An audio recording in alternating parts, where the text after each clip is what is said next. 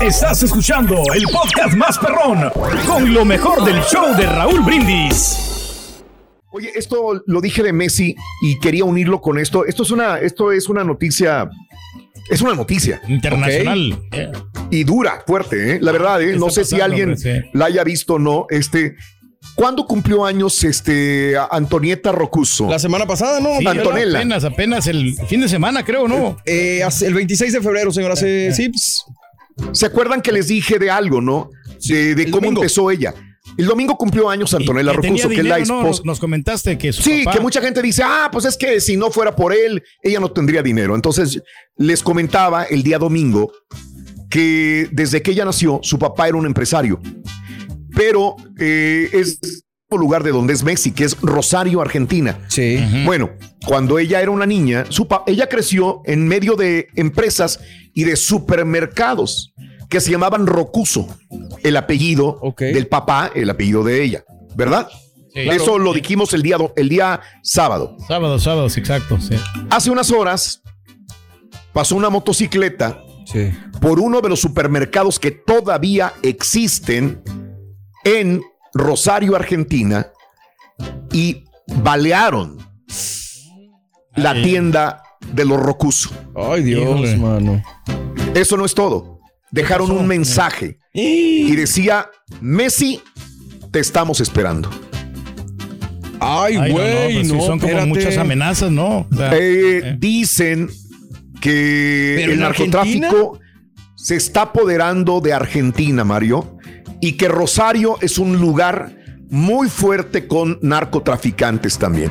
Igual que nuestro país. ¿Qué, vamos a, a No espantarnos nosotros?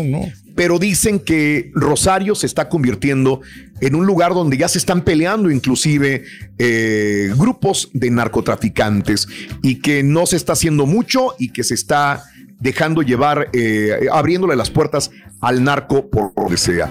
Messi, te estamos esperando. Y luego mencionaban a Japkin. Japkin es el narco, él no te va a cuidar.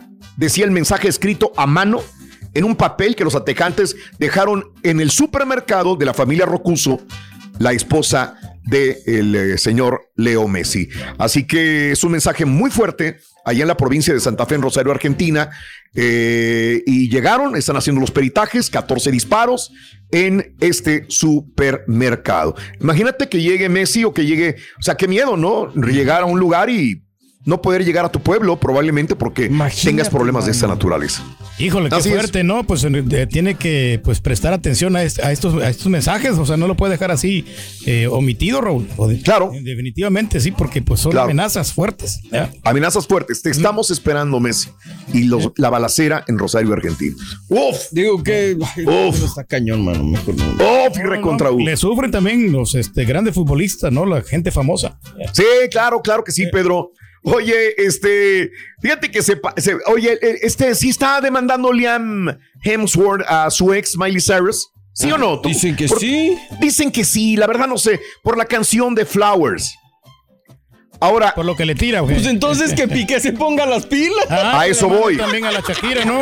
o sea, si, si él, Liam Hemsworth, ese es el punto, se sintió ofendido con la canción y dice que a raíz de la canción hay muchos comentarios de odio en contra de él. Sí, te lo creo. Dice, yo voy a demandar a esta mujer porque a mí me están afectando su canción. ¿Tú te imaginas? No, no, no, este Piqué. Imagínate a Clara Chía. Todo el odio de tantas personas y fanáticas, sobre todo mujeres, de Shakira, que están en contra de Clara Chía. O sea, hay un- locos que pueden llegar a herirla o hacerle algo a Clara Chía, ¿eh? ¿Y quién tendría la culpa? En todo caso, pues fomentar el odio, Pues las, sí, las de canciones de. Shakira, creo yo. Pues digo, ya Bueno. lo sufrieron supuestamente con el restaurante, ¿no? Es un ejemplo de que pueda También. pasar algo más cañón. Eh, Ahora vuelvo a lo mismo, ¿no? Se- no hay una prueba constante, pero dicen personas cercanas a Liam Hemsworth que está demandando a Miley Cyrus por la canción. Vamos a ver si es cierto esto Yo también, creo ¿no? que No. es parte de la publicidad que está generando la Miley Cyrus. No creo que el, el Ian tenga No. necesidad de eso, ¿no? O sea, gana lo suficiente y pues ya pasó por, por, por ahí. No, no, no creo que le quiera hacer daño, ¿no? O sea, por más Pedro. que ya, ya se odia. Este es el podcast del show de Raúl Brindis. Lo mejor del show Masterrón. En menos de una hora. ¿Sabes por qué me puse a pensar por qué Edwin Cass no se le creía que se había divorciado, se había separado de su mujer y que él no le gusta que hable y luego se enojó y se burló y se pone así Se como mofó, que ¿no? intenso, Sí, sí. ¿verdad? Que a mí a mí no me importa la verdad, ¿eh? A mí X, él maneja su vida como sea, la verdad, a mí ni me viene ni me va. Le deseo lo mejor a él y a su esposa también, ¿no? Claro, creo que claro, ese es el sí. punto más importante, pero creo que a lo mejor no se le creía porque como que lo dijo riéndose, ¿no? Entonces como que uno espera, ah, claro, pues este, si te acabas de separar del amor de tu vida, pues vas a tomarlo de una se manera seria. con la suya, ¿no? O sea, Pero él, como cuando lo dijo a mi ex esposa y luego se ve muy contento, pues qué bueno que lo toma así también, ¿no? De alguna manera lo toma de una manera más tranquila, digerida. Y luego se va a un antro gay con su hermano y ya lo pixelió el carita, Ay, pero pero lo guardó para él, el de verdad. Sí, no. Este Edwin Cass fue captado en este bar gay con su hermano, pero mira lo que estaban chupando, Pedro. ¿Qué estaban chupando, hombre? Mira, suelta el video. pues, es Ah, una- carambolas. ¡Ay, carambolas! Eh, esa no la he probado yo, fíjate. Esa Sí, ¿Cómo no? Sí, no, no, no. sí la has probado, No, no, sí no, la la- has probado. Esas bebidas, Raúl, o sea, sí son muy acá, muy finas, ¿no? Muy, muy exóticas. Digo, por un lado lo de su hermano, pues obviamente ya sabemos que es gay, ¿no? Y es de Sí, la comunidad sí. y toda esta onda, Eh, pero usted sí. también ya sabe que posteando algo así, no, la No, se hace No, hombre. polémico. le, y van lo- a, le van a tirar, ¿no? Él mismo subió sus historias de Instagram cómo festejó los 31 años de Johnny, Johnny. para aprovechar su estadía acá en los Estados Unidos también. Y lo que estaba viendo aquí, este, y Carita que estaba poniendo, son eh, miembros. Miembros este, masculinos, ¿verdad? Con bebidas y bueno, al Yo Carita se le hizo agua a la boca, creo, con Claro. esa bebida. No, pero él está apoyando ahí a su hermano, ¿no? O sea, es solidario con Sí. él, ¿no? Yo, yo no tampoco tendría, tendría problema de ir a un antro. gay. No, ¿Seguro? Seguro, para nada. Yo ya he ido. Yo una vez hace como 15 años fui a un antro gay. Ya. ¿De veras? Sí, Raúl. voz, güey? No, no, o sea, sí, mira, pues Sí, ahí, en el, en el cristal una vez fui, Raúl, ahí pues este, nos presentamos. ¿no? Ándale, sí, cierto. Ahí, sí, ahí estuve. Sí, Sin sí, ningún sí, sí. problema. Ya. Ok, ok. Bueno, oye, hablando de este tipo de miembros masculinos, hay una pareja este, que son de esos detectores de metal, de esos que los pones en la arena y hacen tic, tic, tic y empiezan a sonarte y se encuentran monedas y cosas que se le pierde a la gente. Y estaban ahí este, con, y de repente le suena muy duro el detector de metal. Y cuando lo desentierran, se van encontrando un pene gigante, Pedro. Ay, ay, ay, ¿Cómo? hombre, qué tan grande estaba. Pues, este, digo, pues es gigante. Gigante, Y lo gigante. dijeron, ah, la Mauser, ¿qué es esto? dónde güey?" salió esto? No le encontraban de qué forma. esti- No, no, no, no, no.